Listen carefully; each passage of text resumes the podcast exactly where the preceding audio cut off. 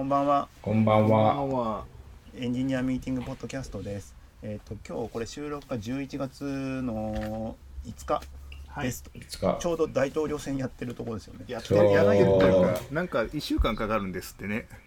あの、あのなんだっけ、あの郵便投票が過去より多すぎて、なんかキャパオーバーしてるから、ちょっといつになるかわからないってなんかならなかったっけ？なんかそれもしかもね、そうそう統一されてないから週ごとに、なんか慣れてるとこはすぐやるんだけど、慣れてないとこも今回初めてなんか輸送をなんか頑張ってみようみたいになってるとことかが混乱してるって聞いたよ、俺なんか。かつ大接戦ですからね。大接戦。いや俺なんか僕初日に見てあこれはトランプ、もう勝ち確じゃないか。でずっと言ってたよね。そしてもう今日、今日見たらバイデン、バイデンになってるから。なんだよ出口投票いい加減だなと思って。いろんなものがいい加減というかこんだけ前回も、あのー結構うん前評判を覆してトランプになったじゃん。そうはい。今回も反省を踏まえてみんな予想とかしてたんでしょ？そうそう。だからあの時か隠れトランプとかなんかいろいろ言いながらさはい。なんか当ててた前回はね逆逆だったんだよ。だからそのん？あの青民主党がさ優勢だったけどさ、蓋開けてみたらトランプってやつでしょあれ確か。うん。なんかじりじりじりってきて、今回は逆パターンだよね、ああそうねバイデン候補が上がってきた上がってきたからって言って。まあね、まだわかんないからね。そうでもこんだけなんか、あの予測とかさ、うん。いろいろなものが発達してる世の中だけどさ、うん。当てらんないもんなんだなってそいう。う。でなんかかしうん。やっぱアメリカ賢いと思うのはさ両方のシナリオでちゃんとどうこうなったらこういうプラン B みたいなのをちゃんと考えてるっぽいねあだかあらトランプもこうやってきてここで逆転されたらここでこういう訴訟をもう準備してて発火するみたいな、トリガーするみたいなもうしだって手際良すぎるじゃない？訴えも出すだね。からあれはなんかねなんかそのやっぱ凄腕選挙なんていうんだ？なんだマネージャーみたいなやつがもう全部ここがこうなったらっていうプランをもうバーって持ってんだってシミュレーションを、えー。え、あれは効果あるんですか？じゃあ。いやだからその一応なんかそのなんか何かしらの抵抗なんじゃない？て、抵抗か。だから前回も結局さ逆民主党がさあのもう一回やれっつってやったじゃん、はい。結局覆らなかったけどみたいな、いろいろごねたりはする一応ねなるほど。やっぱあそこは訴訟社会もあるし、うん。アメリカはやっぱさ、一旦ややれるもんをやっちゃおうマインドがあるじゃないアメリカって、なあ。ね やれるだけやるみたいな、まあどうまあこの時点ではどうなるかわかんないって感じですけど、うん。ねはい。でね今日はねあれなんですよ。ちょっとさい久しぶりに本の話でもしようかなと思ってて。はい、はい。あの一冊久しぶりにちょっとよ読んで面白かったんで紹介したいなと思いますと。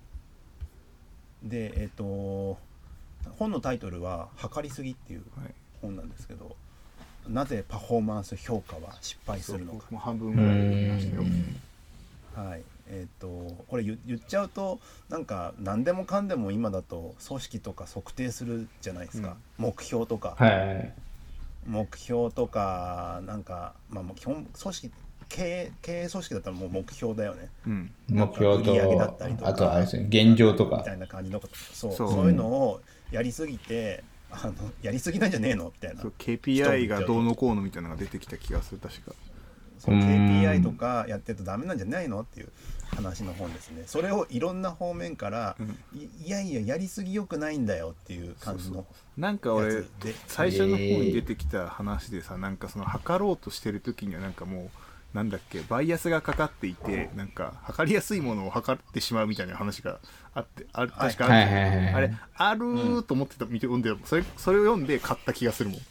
あるあるーとあーなる思ってほどね。確かさすごい最初の方に出てくるんだよねあのいろんな方向からこの測りすぎの現状について書い書いてある本で、結構それがねた多種多様なんだよね、うん。本この本あのなんか説明的に上から順番にっていうよりもこういう時あるよねこういう時あるよねのこういう時がいろんなパターンあってややこしいんで、はい。ちょっと噛み砕けなきゃいけない本なんですよ。マー。フィーの法則みたいなやつだよね。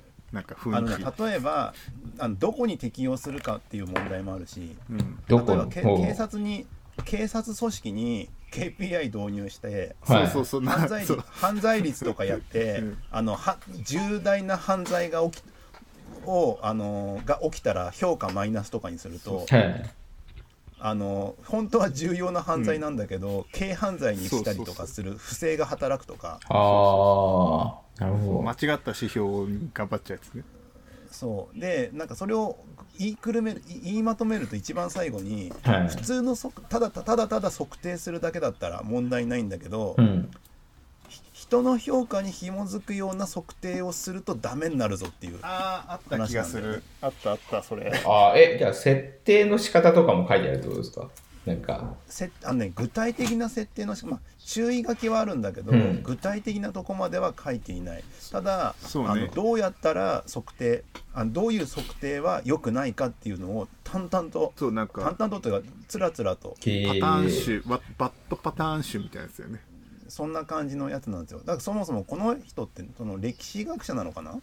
あそうなんだええででが書いてて多分自分の大学の目標設定はい。に不満が溜まってんだろうなっていう感じの とこから始まってる気がして、結構高いですね。しかも。うん、結構その大学の組織でも、はい要はあのに入ってくるじゃん人がはい。あ学生が、うんうん学生が入ってきて卒業していい会社に勤めるとかあったりした時にさはい。まずその卒業率とかをうん。目標設定の一つにしちゃうと、はい。そもそもあの賢くない人卒業しない可能性がある人を入れないよねっていう。そうね。あのね、はい。それはねあるあるですね。僕大学院行ったじゃないですか、はい、進学するとその分母から排除されて、うん。そのなんだろう就職かは嬉しいらしいよ、カウントがどっちにもされないからどっちにもされないってことは就職率が上がったこととほぼ同等なんだよね。はい。そうそう。だからね佐竹さんはあの進学ということでよろしいですかって確認来たもん。はい進学ですって。ありがとうございますってそういうとこであげようとしてるいやいやいやみたいな。そうだからそういう上げることによって不正とか本来目的にしてとかブレるぞとか。うそうそう。あとはさっき佐竹さんが言ってたなんか目に見えるものを測定するせいで本当は目に見えてないんだけど測定できてないんだけど重要なことうん。うん。を過小評価するぞとか、そうそうそうそうそう。うんうんうあったあっん。た俺もね手元に見つけましたよ。うん、いなんかそういう感じのやつですね、うん。いやでもでもなんかね方方々にないろんなものにつながるなと思ってて。え、でも、どう、どうすんのって、最後、疑問、なんか、いろいろ否定されるけど、どうすんのってならならないですか？あのねこれ多分これ多分って言っちゃあれだけど読み方としては、はい。あのー測定基準っていうのが測定まあ測定執着って言ってるんだけど、はい。測定好きな人たちの組織そ組織とかのことをあのね多分ね測定執着は悪いことだけど、うん。それよりいい方法はないぞみたいな感じのノリだと思うんですよ。そんなにいいもんだと思わず使えよっていうことですか？そうそうなのが使えまあそうだね。便利なことももちろんあるぞっていう前提でもあるんで。どこまで読んだか忘れたけどさ結なんか局民民主測った方がいいっていう結論がだから途中で出てきてた気がするんだよな。あね、測ることには問題がないもうないけどがそうそう。落とし穴がめちゃくちゃあるから気をつけろって本なんかどっかにそれが書かれててうんそうだなみたいな。でなんかなんかなんかその後が民主主義みたそいうなそう哲学っぽいなって話になどんどん突入していくなと思って。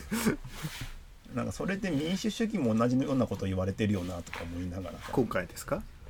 いやこあの選挙関係なく民主主義もさいい制度じゃないけどそれよりいい制度ねえよみたいな話がさ。そうそう。なんかあうん。の大阪のあれもそうだったじゃないなんか。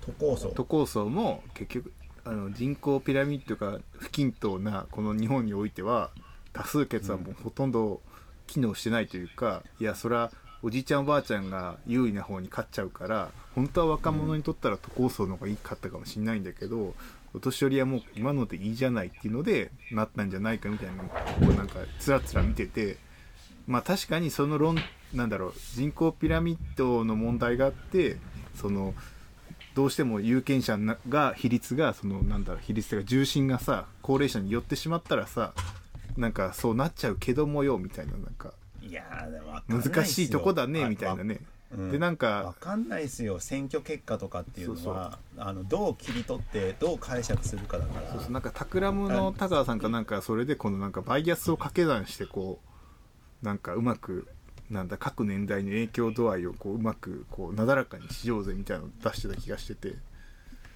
いやーそれも揉めるなーと思いながら見てた。あのそれで言っちゃうとさ男性女性でも分けててうんうん。女性は反対が多かったんでしょ？なあの大阪都構想ですか？大阪都放送、うん。だから女性がた女性の方がだから今度は係数を女性の方がうんたらかんたらそうそうそうそう。だからなんかねそれれはなんかもうなんかもはやなんだろう。えっと年寄りは自分たちで今度としか考えてない若者考えてないバイアスがかかって見てるような気がしててそれもうん。なんかもう結局そういうのはいろいろ難しいから普通の多数決が一番ベターなんじゃないかって俺の中で思っちゃったもん。なんかいろいろ考えすぎて。それはて。それは民主主義がってそいう話と同じでしょ？あの悪い方法なんだけどそれよりいい方法思い浮かばねえよそうだ数学的に正しいけどうんなんか違う気がするみたいなさ。うんいや難しいなと思そうだから一つ一つがこの測りすぎの話になってくるとさまあ測定しました。でその評価でその結果を人の評価に使うと悪いことが起こるぞとか言ってて。人の評価っていうかなんだっけあの給給与の査定に使っちゃいけないみたいな話じゃなかったっけ？あまあ大きく言っちゃうと給与の具体的には給与の査定だし、そもそも言っちゃうと医者とか看護師とかに、うんうん。あのしょあそうそうそう。倫理の問題があるよねってやつよね、うん、倫理そう倫理観的にさあの例えば病院だとさあの再入院率とか測られたりするケースがあったりして。はそれも読んだ気がするな。退院してから30日以内にもう一回入院してきたらう。うん。お前ちゃんとやってんのかみたいな話になるでしょ。そうそれはちゃんと、うん読んだ気がするな、だけどその結果起きたのはあの結局もう一回来るんだけど、うん。あの経過観察をして帰らそうそうそう帰らせたり大丈夫ですって言っちゃうんだよね。そう。あと手術を失敗したらって思うと手手術しなくリスクを取らなくなってみたいな話でしょなんか。そうそうそう。そう。だそういうところもあるからあなんか若干なんか考え方としてはあのお OKR とかそっちの方もなんか似たような問題に出くわしてなんか作ってるもんなんだろうなとか、そのはい点がつながる感じがねあって面白面白かったんですよ。最近 OKR とかあのもうもうやややらない方がいいなっていうチームにはなんか OKR やんない方がいいですよって 言っちゃいますよ。いやでもねそれねはまさに測り方の出てくるんだけどねその測れちゃってイージーな方っていうのはねすごい麻薬みたいでなんかねいやなんか見えちゃうっていう話がね確か出てくるんだよ本にあれなんですよねその OKR なな OKR は測る測らないをこうするしないっていうよりなんかもうやること決まってるのに OKR のフレームに載せたりとかするときあるじゃないですか。そう。なんかししなきゃいけないみたいな。評価する側がさそうしないとなんか評価が分かりづらいというかさでも OKR も評価に使わないって話じゃないですか。人の評価には。でもその OKR がその評価に使われてしまう根本の原因ってその評価する側がその正しい評価基準をなんか持ってなくて何かのそのき定規を借りてきてるからそうなってると思っててそれでもこの前ありましたよ。目標の設定の面談あるメンバーとするじゃないですか。その時に、あの、は、測れるアウトプットにしないとダメですよね。みたいな。そうそうそう。だからそそれがその測りすぎにも出てた気がするよ。確か。そのなんかその進進行してしまうみたいな話。測れるデータっていうのは。すごくその測れてないことよりもいいように見えてしまうみたいななんかやっぱ本質的にはなんかは、これ測れるようにすすることで大きくそがれるんだったらまあしちゃいけないなって思うじゃないですか。でもなんかもう測らなきゃいけないみたいな。そうそうそうそう定量的じゃないとダメなんですよね。みたいななんだってやつとかありますよね。ままさに言ってた気がするんだよな定量的とかはねまあそうあそそういうのもあるけどなんて言うんだろうなあのね要は定量的にすると定量的定性的な部分が抜け落ちんだよねうん。っていうのを指摘はあってなんかそれをやることによって、なんかここが、あの、そがれるんだったらダメだよみたいな、まあ、条件をいつもまあつけたりとか、こう、することで補ってはいるんですけど、でもまあそういうことですよね。なんか、ここを上げればいいんでしょみたいなうん感じに、まあエンジニアなんかなりづらい気はししてるんですけどね。なんか、ここ上げればいいんでしょみたいな感じに、本当にそこだけ上げてくる人ってそこまでいないんで。あれですけれあーまあそこど。はね多分組織によりますよあたデフデフォルトは目標設定あったら目標通りに動かない人の方が多いと思うけどねうんあ。ああ、いや、そういうがあるからねうんななんかでも逆に、なんですかね、あの、その、し一職種を、その、またいでみると、ここを上げたらいいって目標をこう立てたら、本当にそこを上げてくる。なんかその、ほ他をこう、えそこは悪影響出るんじゃないのっていうところを無視してもそこを上げてくる人もいるじゃないですか。はいなんか、なんかそういうのの方が多分分かりやすいんだろうなと思いますよね。こあのの計測って意味でやると。そそう計測測定して評価に使うのに有効なパターンは何をするかしっかり決まっているもの、はい。なんか清清掃とかうん。はい。明らかにノルマがあって何をやればいいかはっきり分かってるものについてはそういうのを入れればそうんれは効果あるよねっていう話は出てるよね。うーん。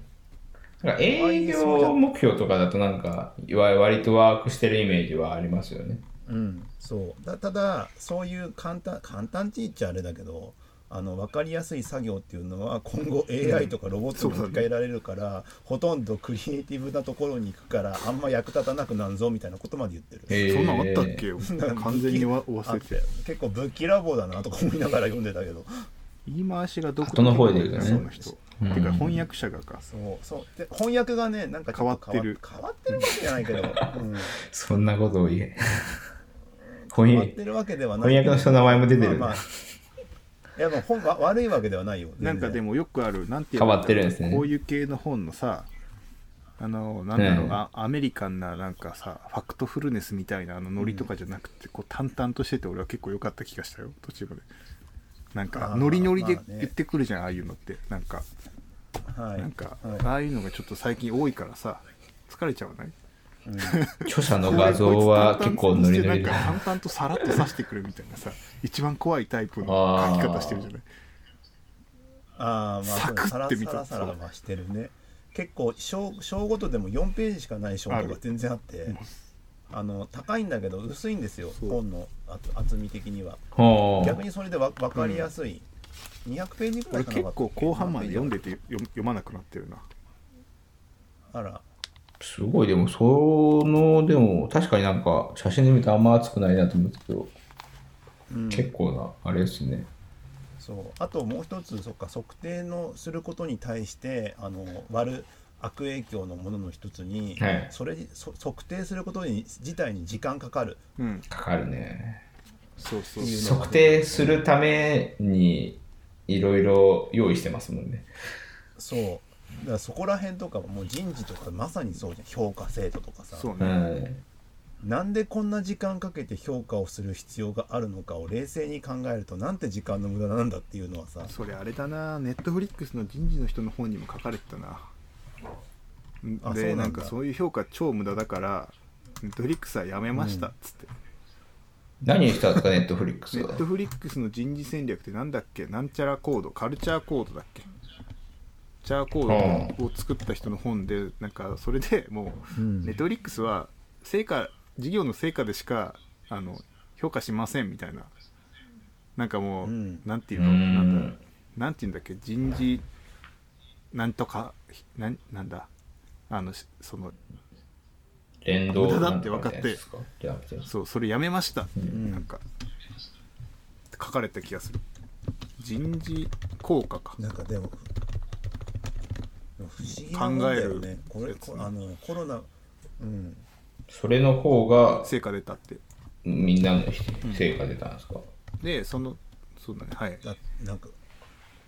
え、もう完全に計算で出せるぐらいクリアな、だって感じなんですかね。なんかもうそれ以外ネットフリックスの話読んでるとそれ以外じゃなくて事業としてすごいオープンになっててネットフリックスはいろんなことがだからその事業としてうん一人一人が何すればいいかをすごいオープンに分かってるからもう自由にやらせてもう唯一のそのなんだその人事の評価のところはもう全体の事業としてどれぐらいできたかみたいなところでみんなに返ってくるみたいな仕組みにしてなんかその、えー。なんかそのそれなんつなんかスコアをもうやめたっつって。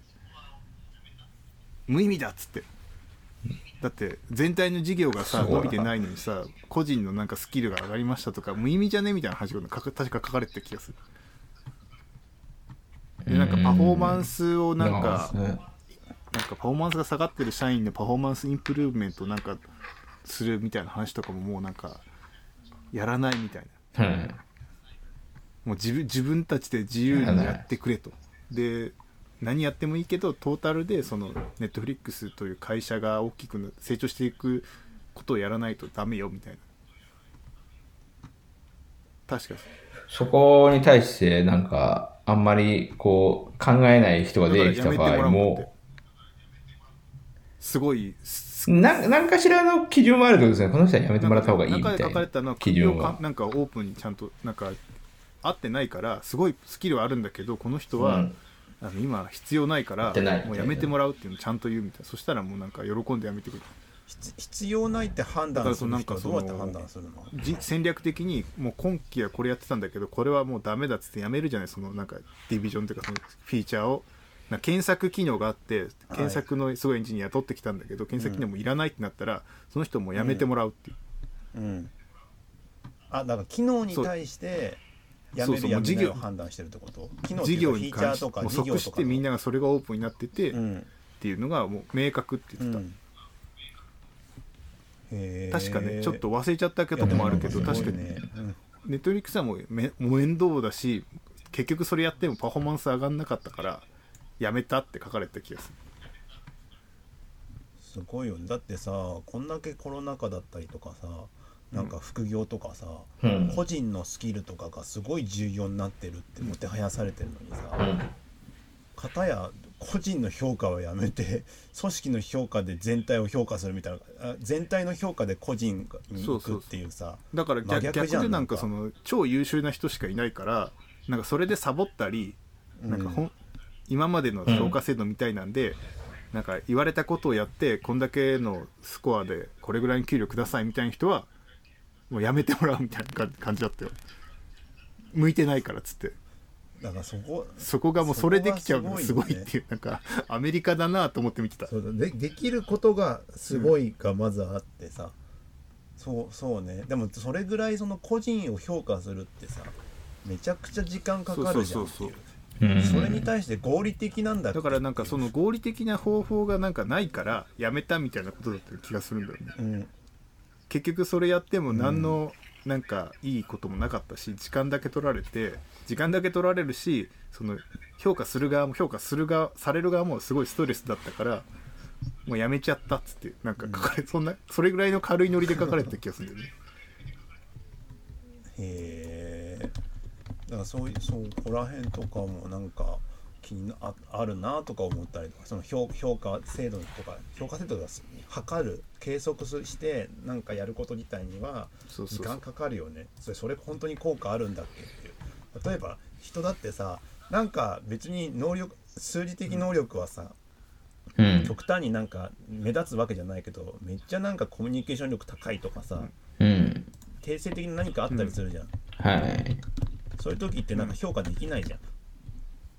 評価っていうか数値にはできないじゃん。評価はできるかもしれないけど。うんそういうところとか、じゃあど、じゃあそれどういうふうに評価して、どういうふうに言っていくのっていうところでさ、あの、結局今やってるのは、あれでしょ？あの、キャリブレーションかなんかでみんなと会話して進めてるんでしょ？いやだじゃあそのキャリブレーションの時間ってもをかけるってことがさ、正しいか正しくないかが分かんなくなってくるもんね。キャリブレーションめちゃくちゃ時間かかる。めっちゃ時間かかるしなんかね、うん。あれ正解がないしみんなのストレスだからっていうので俺なんかそそれ思ってた時にちょうど読んでてなるほどなと思ったけどうん。真似できないなと思って。なんかいや首にできないし日本どうしようねみたいな。そう。でもなんかまあ、や、や、やるんだったら、ややらざるを得ないんだよね。いやそのやり方でいくんだったら。やった方がいいとはお思うし、なんかやっぱ聞かれるじゃないですか。なんでうん。この結果なんですかって。うん。なった時にや聞かれるからやった方がいいとは思うんですけど。でもそれがなんかなんかそのなんか、うん。なんだろうね。なんか結構ブラックボックス化されちゃうじゃない。でそれで結局なんかお互いが疑心暗鬼になるみたいなことを生むからそれが確かダメっていうのなんかネットフリックスは書いてる。ネットフリックスはもう基本的にブラックボックスなくええするんだみたいなんでやりましたよっつって。はい。やー真似はできん。ななでも、まあ、なななんかでも確かに評評価するっていうふうにもうなるんだったらなんあのキャリブレーションとかそういう、あれですよね。多方向のやつが必要だしクリアにするんだったらとことんクリアにしてなかったらちょっとでもブラックボックスあったら、あれじゃないですかなんかえそそこで意味なくなっちゃうじゃないですか、うん。うん。もう結構どっちかに振らないといけないですよ。ねそう振らないといけない。とは思うよね。だからもうあればさあとなんか指摘事項結構いろんな方向哲学的にも言ってるとか。本ですか？この開始ですか？あれなんですね。哲学的ななんかねんですね。哲学的な話は前半にめちゃ出てきた気がするよね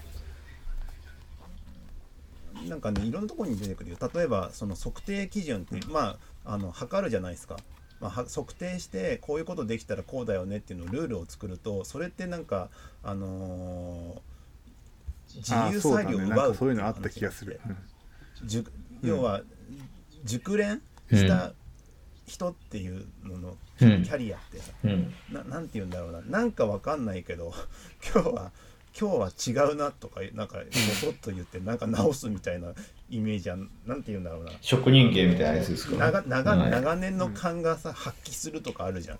はなんかそういうのに不向きっていう。い。あ、そう、測定がってことですか？要はよ測定で評価をするって。はい。説明できないんだから陶陶また陶芸家の話が出てきちゃうけど。陶芸とかをさあのちゃんと測定できるようにさ評価しちゃったらさ。ああ、そだれってうん。もう熟練じゃねえじゃんっていう。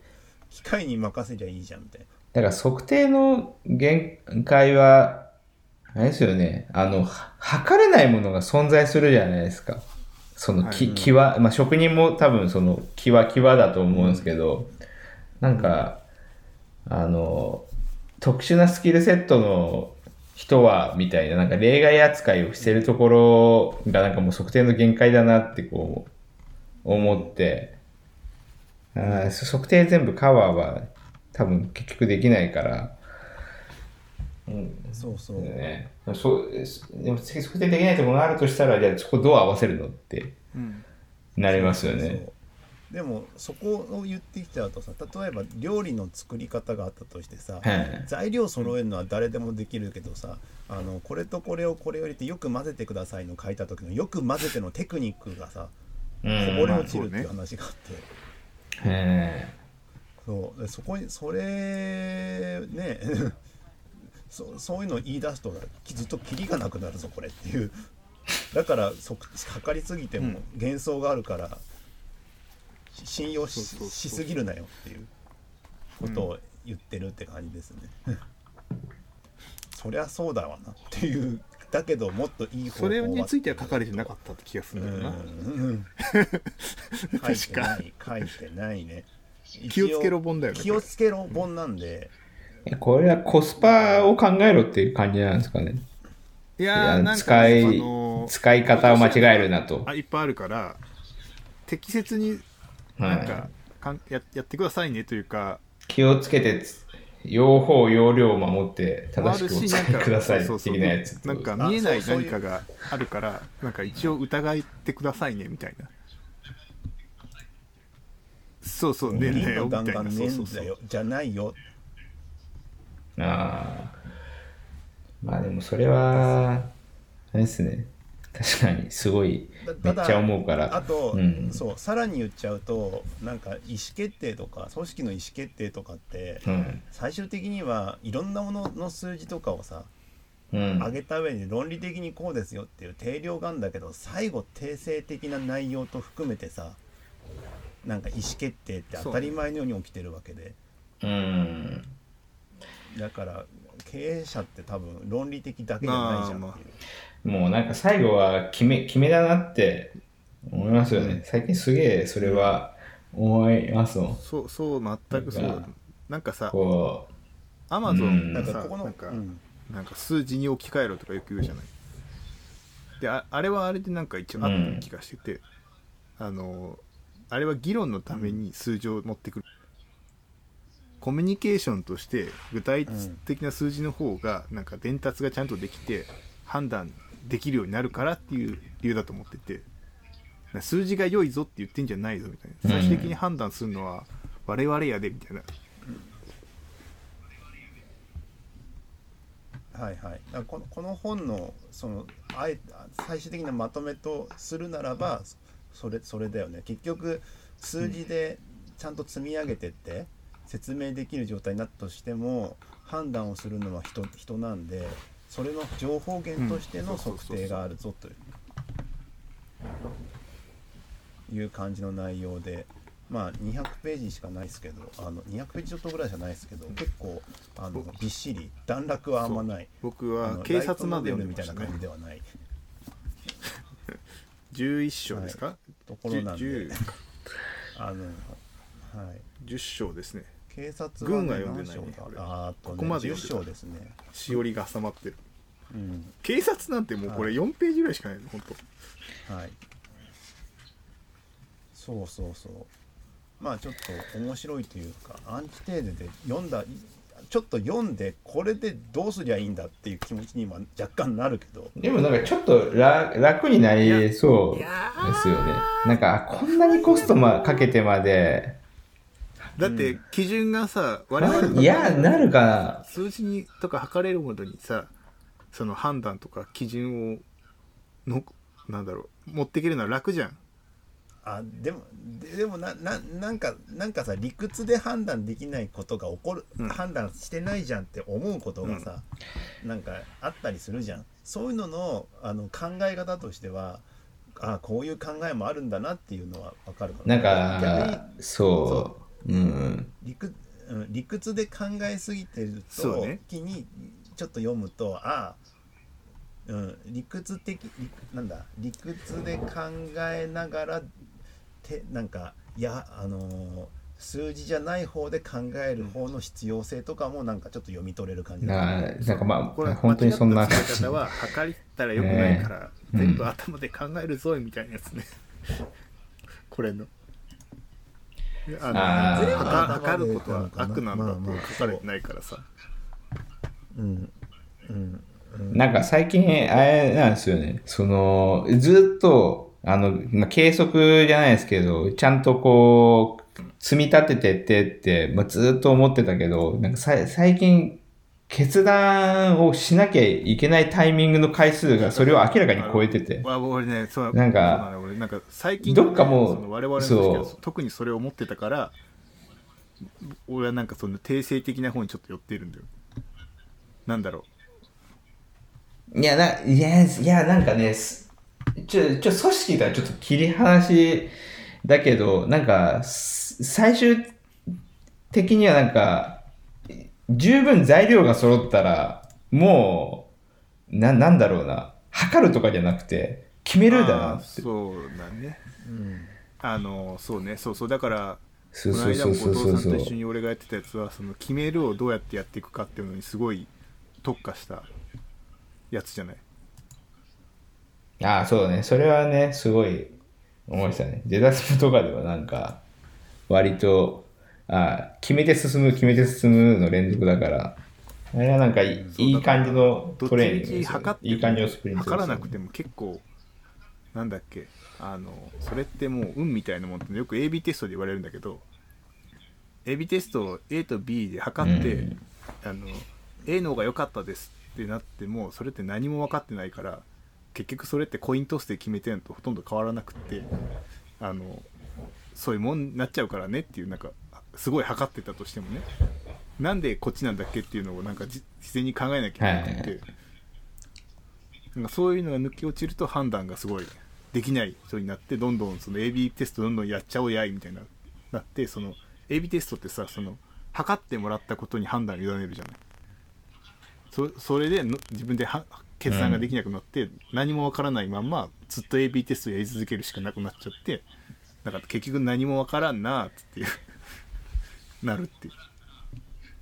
なんか一回ぐらいその AB テストなんかめっちゃもうやりまくってとか、なんかめめっちゃ論理立てしてみたいな人が読むと良さそうだなって思いました。この本を。はい。そんなわけで。うん測りすぎです3300円で高いっすねだったイメージあるんだけど。3300円ぐらいのやつ。ねこれアフィリエイトできそうですね。こう謎の出版社みすずみすず書房はいさんですね。じゃあそんなわけで、えー、あミスショーあ最初に言うの忘れてたけどさ、はい。YouTube ライブやろうって言ってたけどあれなんですよね。あの YouTube ライブってあ最初に登録してから24時間後でないと配信ができないっていうことにうそうですね。この収録何もなかったかのように始まりましたね。朝朝に気づきまして皆さん皆さんお気をつけくださいね知見ですなんね。で次回、うん、お気をつけください。はい、そんなわけで次のコーナーは読書会なんですよね。よえっ、とそう読書会ですね。とユーザーのための要件定義ガイドユーザーのための。うん半分ぐらい行きましたっけ、ザーのための要件定義ガイド、要件定義を成功に導く128の勘どころ。まだ半分いってないですよ。六えっ、こことですねここ。見たな今回はお今回はですね6章の？読書かな？3かな？6.1.3まで前回読みました。えっと、オーナーの選定のところだから、次、計画立案ですね。200、えっとね、16ページ、6.2、計画立案、6.2.1、要件定義プロセどス計画。こだどこだどこだどこオーナーの設定あった。この次か。はい。ちょっと待ってちょっと待って。なんかこのコラムが長いなうん。忘れてるよね。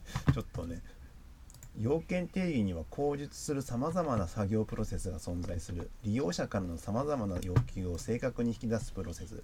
引き出した結果をシステム上で実現するためにはどのような機能が必要されているかを定義するプロセス。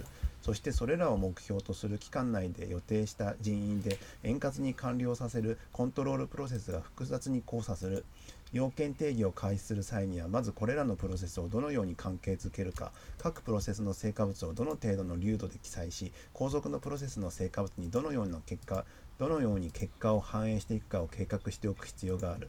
プロセス計画は要件定義の流れでを決定づける重要な作業でありその精度はその後の成果物の品質作成の進捗に大きな影響を与える、ほや。要は要件定義って言ってもいろいろと後続に渡していくわけじゃないですか、うん。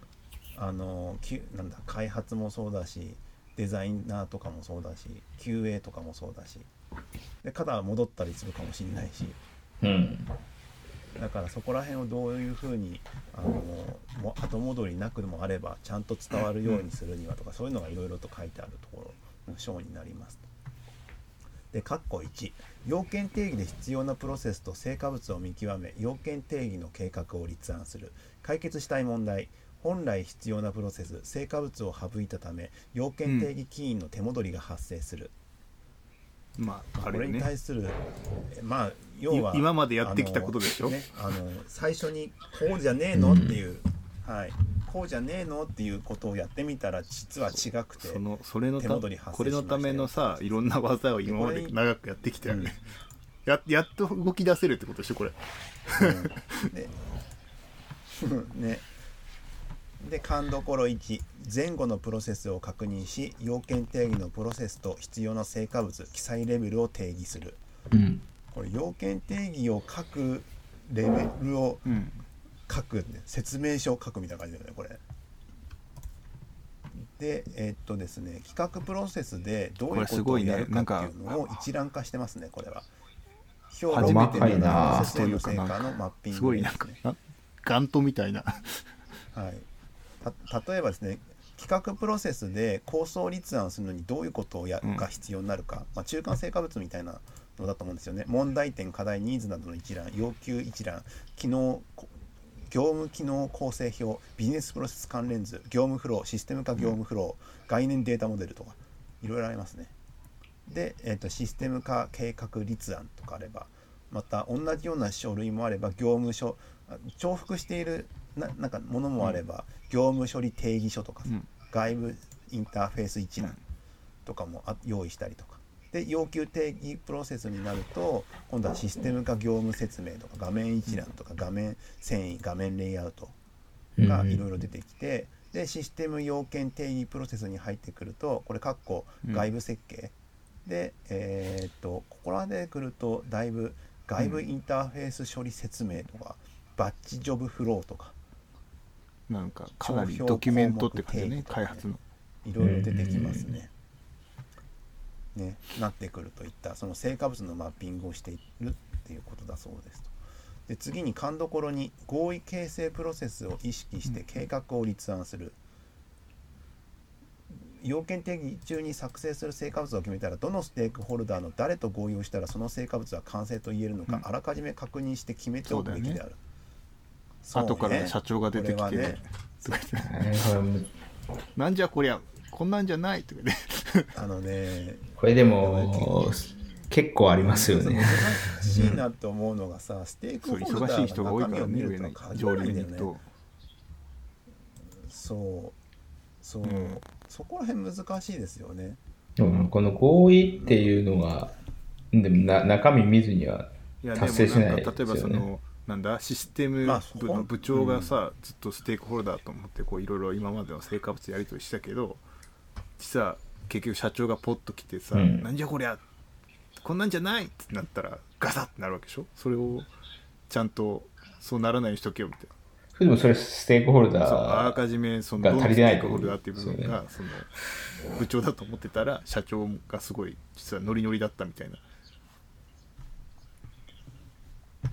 なんかどっちかっていうとねさ、温度感のステークホルダー。なんて言うんだろうな、あの、ステークホルダーっていうか、承認っていうする人と、その中身を評価する人が分かれてることが多い気があするんだよね。うねうーん、なんか、そうだね結果2人ともステークホルダーなんだけどさ。うん。だ両方の特性をこうちゃんと上げとかないといけないってことですよね。この人そうは、そうそう。なんか、登録上のステークホルダー。この人最初は、は2人で来たけど、途中からじゃあ任せたよってなって、なんか最後にまた出てくるみたいな人がいるじゃないうん。偉い人ほどそうじゃない、う。うんん。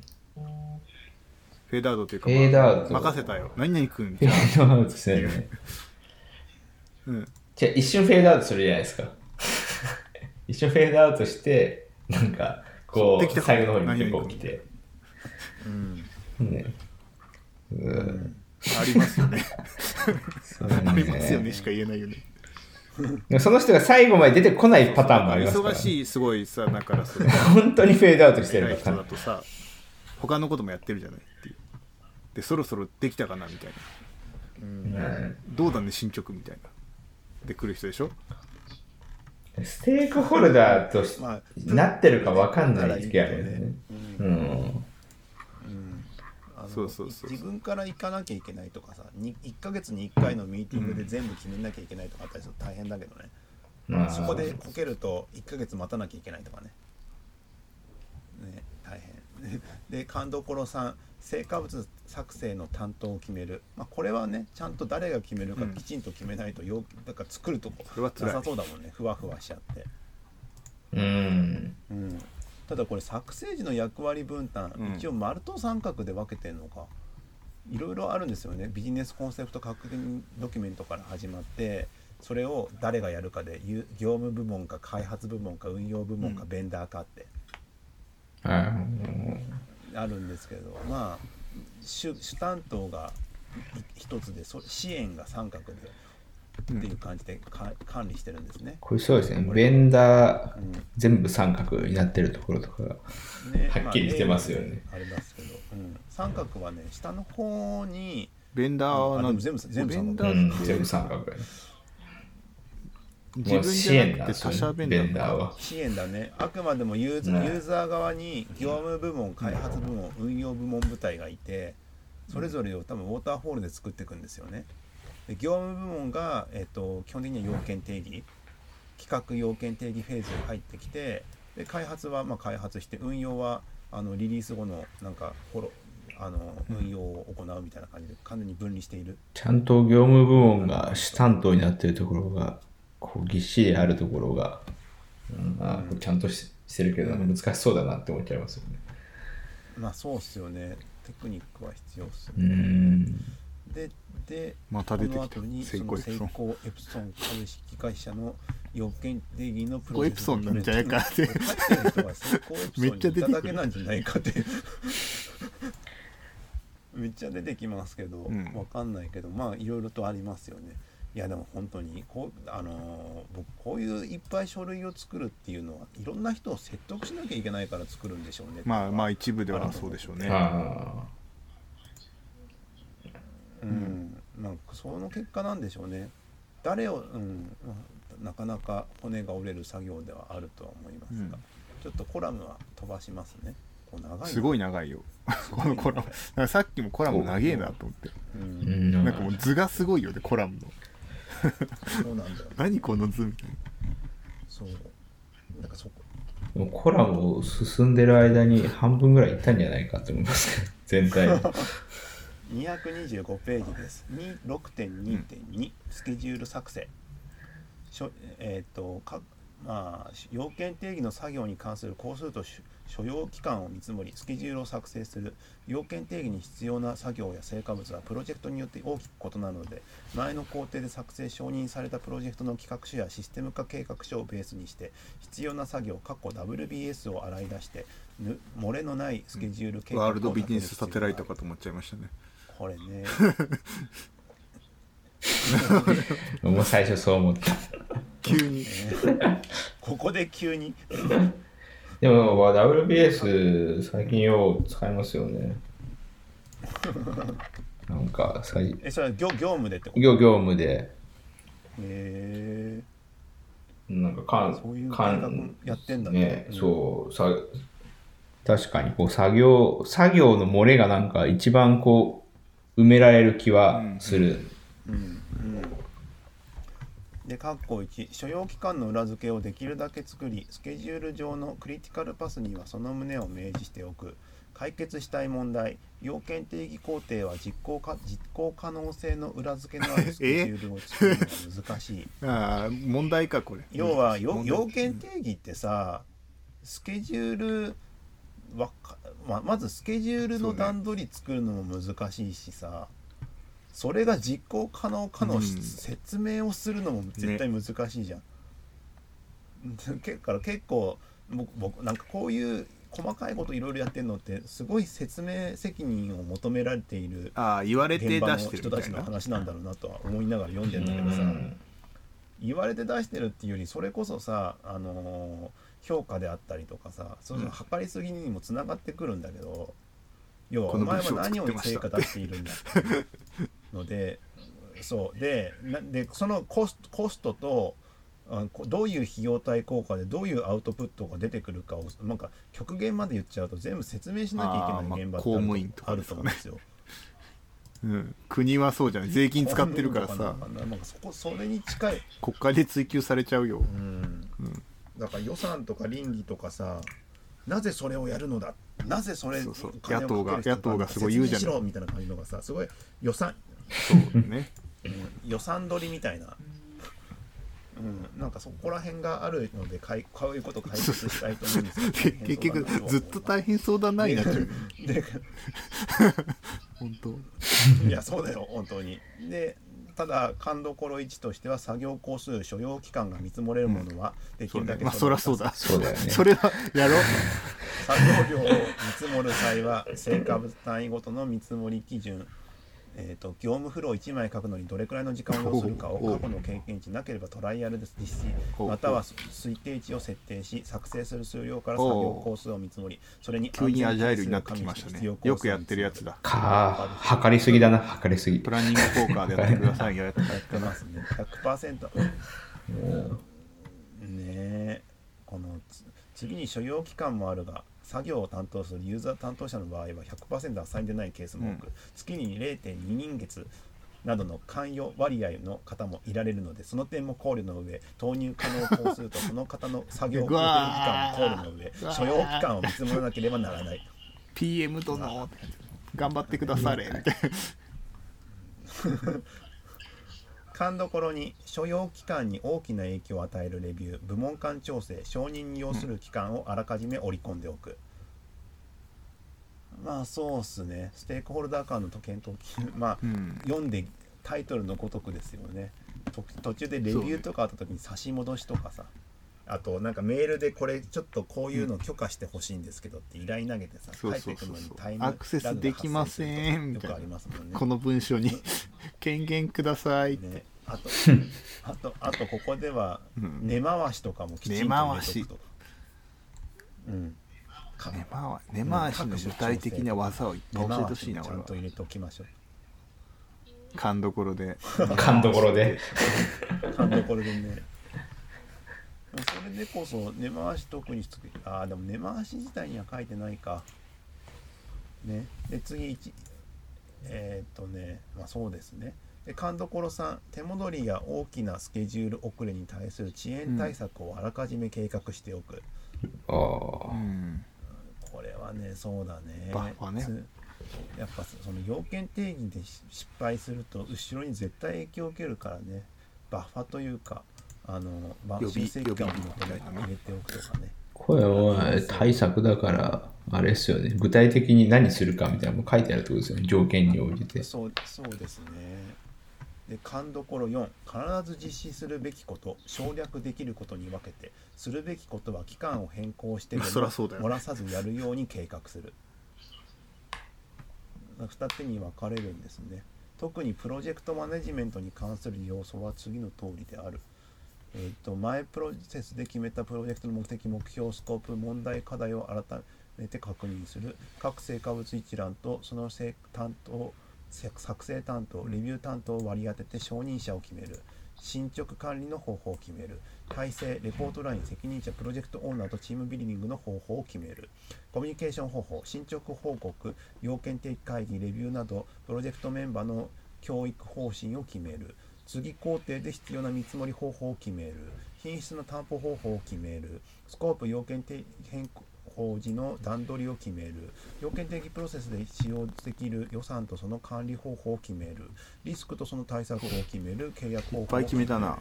でもなんかちょっととありますね。普段の開発にやっと近づいてきた感じがしてなんかうんなんか急に分かりやすくなった。そうだね。ん。3ヶ月今まではすごい。ねうんちなみに品品質の品担保方法って保決めてたりしてます？品質の担保方法は、まあ品質にもよるね、けど最近は、クオリティのコントロールとかだったらまあありますよ。そのなんかお大きいサービスだったらさうん。まあ分かりわあるじゃんやっぱり。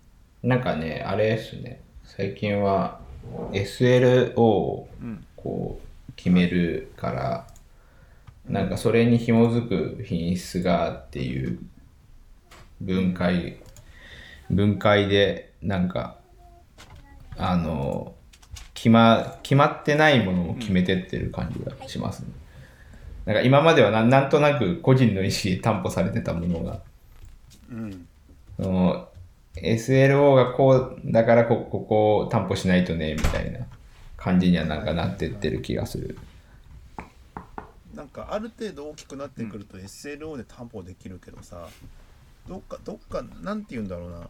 あのネットサービスだと分かりやすいけどさなんかだんだんなんかアナログなとこ入ってきた時にさ SLO だけで担保なんか品質って決めきれなくなってこない、えーっとなんか、ね、そういうのに取り掛かってるかどうかわかんないけどさ。ね特に今なんか新規サービスやってるんだけどさ新規サービスのフロントエンドの SLO をどうしようみたいな話になった時に、きええ？みたいな感じ。うん。どうしようみたいなさ、なんかどういう記事にしたらいいんだっけ？ってパッと出てこないね、ね。なんかフロントエンドっていうだけだったらさなんかつけられそうなんだけどさサービスの範囲がさ、多分今後どんどん広くなってくるダウと思うんンタイムとかだったら分かりでやすいじゃん。もあれですよ、その SL、ああでもそれっーてウェブサービスに閉じあてるじゃん。のなんか SLO を決めて、あの、それをなんか下がったら何々っていうだけだったらそうなんですけど、なんか下がりそうなの予測して、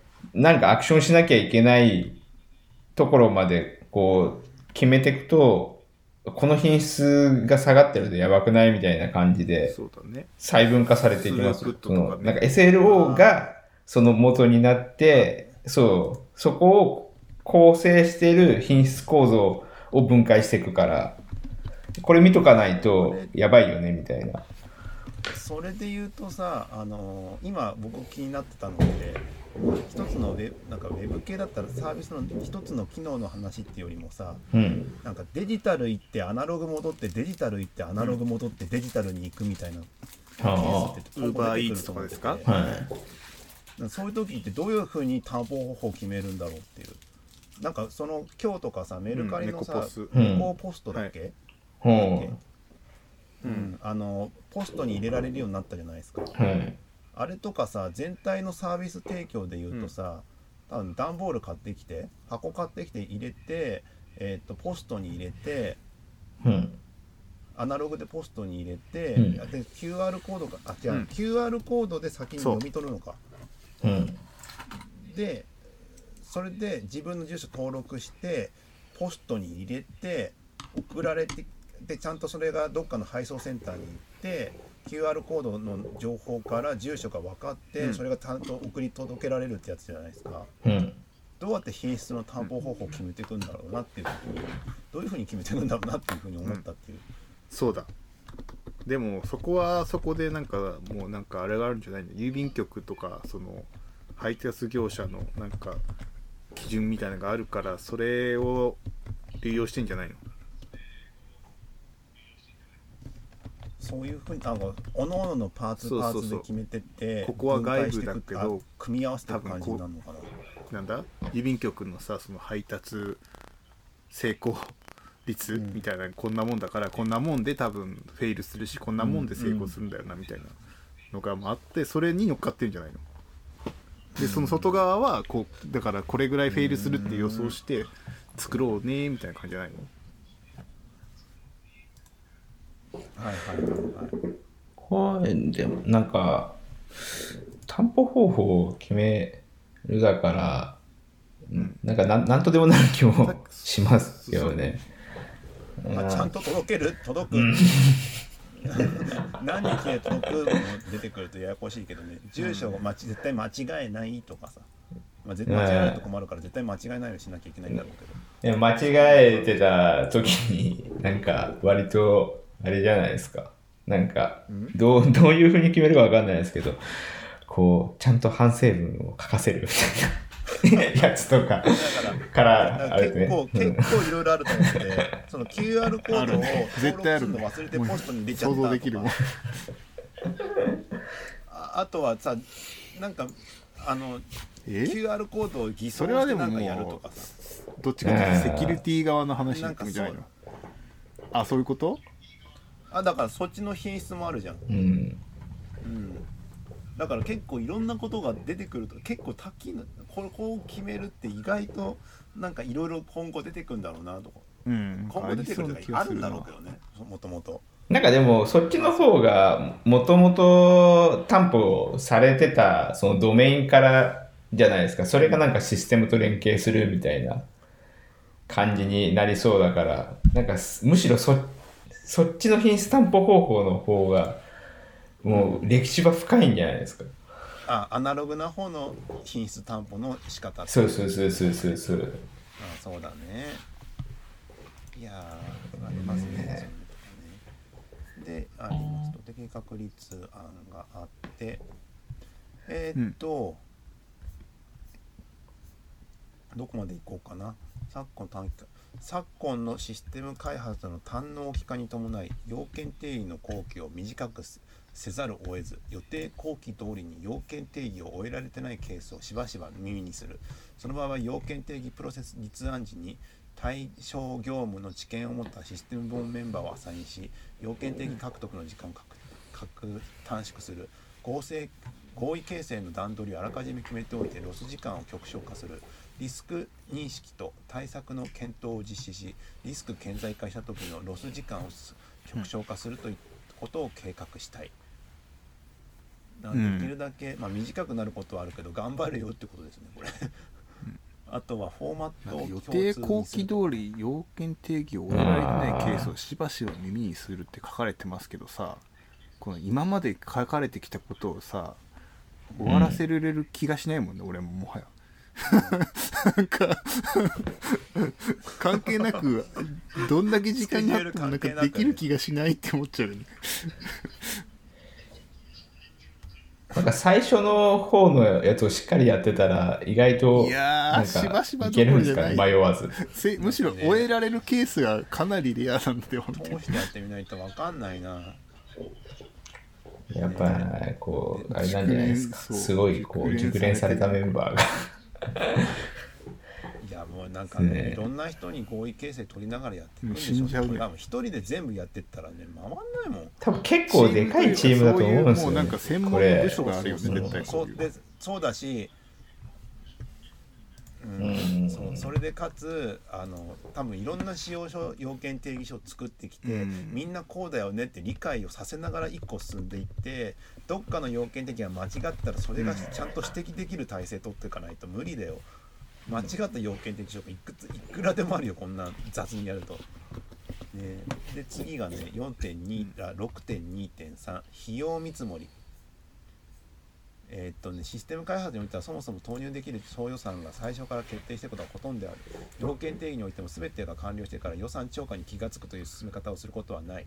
要件定義の途中で何回かそれまで積み上がってきた要求に基づいてシステムを構築するとどの程度の規模になるかを定量的にテイクできるように作業プロセスを計画すること計画に従って途中でチェックをすることそしてその結果から総量の規制を行うことにより開発できる規模をはるかに超えた無駄な要件定義を行う具を避けることが必要である。みずほ銀行さんに言ってあげ なきゃいけないことなのかな みずほは組んでたと思うよ、うん。あそうしく組んでないと3年伸びるとかな いイライラなんでしょ。まあいろいろあるんでしょうね。それもある。要求の要求の規模は件数ではなく実現にかかるコストで表現する。解決したい問題。要件定義しているシステムの規模が許容範囲内であるかどうかがわからない。今どこまで要求が積み上がっているのかが不明規模を示す数値が画面などの件数しかなく実態がわからない。要件定義完了まで規模が不明ではスコープ調整の手間が大きい、まあそうね。まあそうね。でそれに対しての勘どころ1要件定義の途中でもシステム構築費用が概算見積もりできるように計画しておく。えっ、とねあの開発対象のシステム全体や個々の機能に対する投資額を算出し投資対効果を評価したいいろいろとこういうことをしたいというのが多いと。うん。すごいね確かにあるんですよ。なんか最初の企画段階でねさ結構今とかってその3秒見積もりが欲しいみたいな話が結構あって、うん。なんかデタラメな数字を言ってもそんなになんか意味あんのかなとか思いながらさ、まあそうだよ話はすねるんだけど。やっぱそれでもやっぱ欲しいって気持ちはわかる。って。そう。だかううん。でなんでなんだろうってずっと聞いててさ。結局説明するためのものなんだよねやっぱ。うん。あの合ってるとか間違ってるは、あのあんまりなくて、そ重要じゃなくて。やっぱなんかそこからどれくらい膨れるか膨れないか、うん。もうざっくりだけでもちょっとなんか知っといた方がいいよねっていう感じではあるんですけど、まあそれをできるだけ正確に出すのかをちょっといろいろと勘どころがあるということだそうです。例えばユースケース数。はい。要求を実現するために必要と予測した画面帳表、バッチ機能などの数量。うん。要求の複雑度じ実現の難易度などにより重み付けした上記の数量。システム改造案件の場合システム機能のうち修正対象になるものの規模。まあそこら辺を見ながらあの大体こんな感じでこれぐらいかかりますよっていうって感じですね。うんまあね、結構ざっくり言っちゃいますけどねこれね。はい、で次勘どころに要求の規模を物件の数や難易度から容易に概算できるようにしておく。ここれ結構難しいっていうかさあのーまあユーザー企業でうんメンバーが決まってたらある程度できると思うんですけどうん。僕とか今べあのーうん。ベンダーさんとかと結構多いんで比率が、ああ誰かがわからない。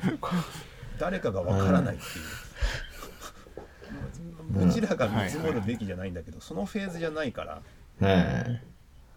結構難しいんですけど概算やっとくって言われても困るなこのルールだとな。一応一覧表にしてルール化しておくってそんなこと言われてもだとは思います。次勘どころさん。有識者を投入して規模概算の制度。誰だ？有識者って誰だよ日本学術あ学会みたいな感じですあでかも開発担当者ベンダーの協力がけどちょっとかいあの体制構築にそのような知見を持った開発担当者ベンダーの協力を得られるようにしておくと。うん。まあ、そこでまあ一応そう、ね、入ってちょっとこんなんだけど大丈夫ですかねって話をしとくって感じですね。で次はが単どころ4概算結果に対して過度の精度の追うん。追求しない、それはどっちの目安なんですよね。なんだ、うん。見る方ですか？我々ですか、うん。みたいな。見る方にがまあ見る方じゃないです見るか方じゃない。ここここまでに完成するんですよね。っていう概算って言ったじゃないですかみたいうんな怒りがちなやつで職種をまたいだ時に起こりがちなやつですね。うん、で勘どころ5、えー、と実績を蓄積して次回に備える。そうだね。だから結局勘であるよっていうことは前提にしながら実績を決めて後でこうでしたねこうだったね。であこれ系はこの間やったことあるからあんなくらいだったなって話でしょ？ねそれはまあそれそれでしかないよね。見積もりとかも含めて、うん。うん。ね。で次がね括弧に要件定義にかかるコストを、こそれまでの実績に基づき見直す。解決したい問題要件定義にどれくらい期間と労力がかかるのか、定量的に予測ができないいやこれ要件定義どれくらいかかるかってさ今みんなどうやってんだろこのうね。この文章の要件定義だこれと僕はもうわからないですよ。どれくらいか。いやデレ、うん。最近そのディレクターの人に聞きたいっすわ要件定義に時間かけるのに見積もりってどうやってますって。なんかあれな気がする。なんかここまでにそうだね。やります。でできましたか？って聞いたら今日中にやります。って言ってで、大体、あいや、なんか、ちゃんと出てくるんですけど、いや、ちょっとここき詰め切れてないんですけど、ねざっくり説明しますね。って言って、こう、その場にこう出てくる。だから、終わったところまでが、要件定義の時間ですっていうかね。うん。やるんだ。やりでもやるちゃんと計測をするということをあの勘どころとしてはそうね計測できるようにしようっていう方針なんですねまずうん。勘どころ1、うん、過去実績から定量的見積もりを行うこれはなんか、なんとなくね、あ、大体このぐらいかかりそうだなって、みんなの頭の中でね。うんで勘どころに途中で実績に基づいて補正をする、う。うんんけ要件これ生産的実績要はこれはえっと生産性を設定した成果物の単位で実績を収集し計画値との乖離が発生していないかどうかを点検するプロセスを作業計画に組み込む。ああ、具体だ感ねよ要件定義一つとってもそれですか。確かに。はい。要件定義で、ここまでやらないですね。ね、で次が事例10で、えー、と要件の定量化と見積もりの前提条件に見えるかによる要件的コースの見積もり。見積もりの見積もりうん。なのかなこれ。でも要件定義の見積もりだからいいのか。要件定義あうん。まあこういうふうに作っていきますよでいろいろと作っていくのにスケジュールを決めていくといったうものになります。いや長えな。これ。これも長いんですよコラムがね、どこだどこだ？はい、ちゃんと計あ算式ったあったあった。うわ論文みてえだな。なんだこれ。改造型開開発見積もり方式。要は生産物量と生産性に基コストづく見工程積もりイコール1モデルのコストは当該ね工程で作成する各生産物の対応するコストの総和であるよってコスト C 班は次の図式で求まる C1 イコールシグマ CK 物理みてえだないやそりゃそうだろうシグマだろうみたいなそら。そうだコストそうをサムでいいじゃないかみたいなじゃあ。そりゃそうだわ。シグマを出さないでくれ。こっちがやばいね。が、えー、と VK×PK VK が、うん、VK が KC なんだ KC って。ページ変換あり。KC すごい K キャラクタわかんないーなこれ。ちゃんと読まないと。まあ H 時間。まあ計算式を決めてやってるんですよねこれきっと。であ下にもあった。プロポジショナルアナリシス、うん、うん。再構築開発見積もり方式っていうのがありそれでなんかあのこういう計算でなるほどね。あでもそういうのがあったら出せるか。やっぱそうな技だな。うんこれはこういうなんかこういう事業会社がじゃないと無理だな。このうん。なんかもうあれあれみたいね。ビル建てるなんか大林まあ、組何回も使ってるんでしょうね、これを。なんかあの、うん。強なんだ耐震強度計算みたいなやつでしょ？こんそうこの建物ってどうやって耐震計算しないと思うことあるじゃない？そういうことだよねこれきっと。これここれ242ページの要件定義書から基本設計書パッケージ設計書プログラム設計書プログラミングってあって生産物量というのと 統計処理で生産物量け変換変換係数を用意してそれが係数がどれくらいだといくらぐらいかかるっていうのの見積もり建築じゃないいかやっぱりもうこれは。これ面白いな。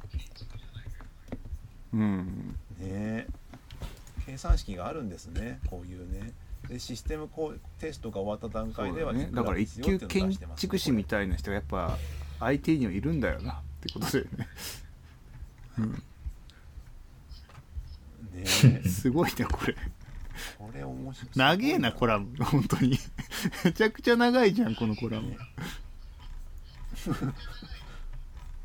だからこれこれサンプルだと基本設計書がえっ、ともうすでにはなんかなんかうんなってるね。かかりますよっていうのも出るようになってますねこれ。係数が決まっていてページ数が決まっていてっていう。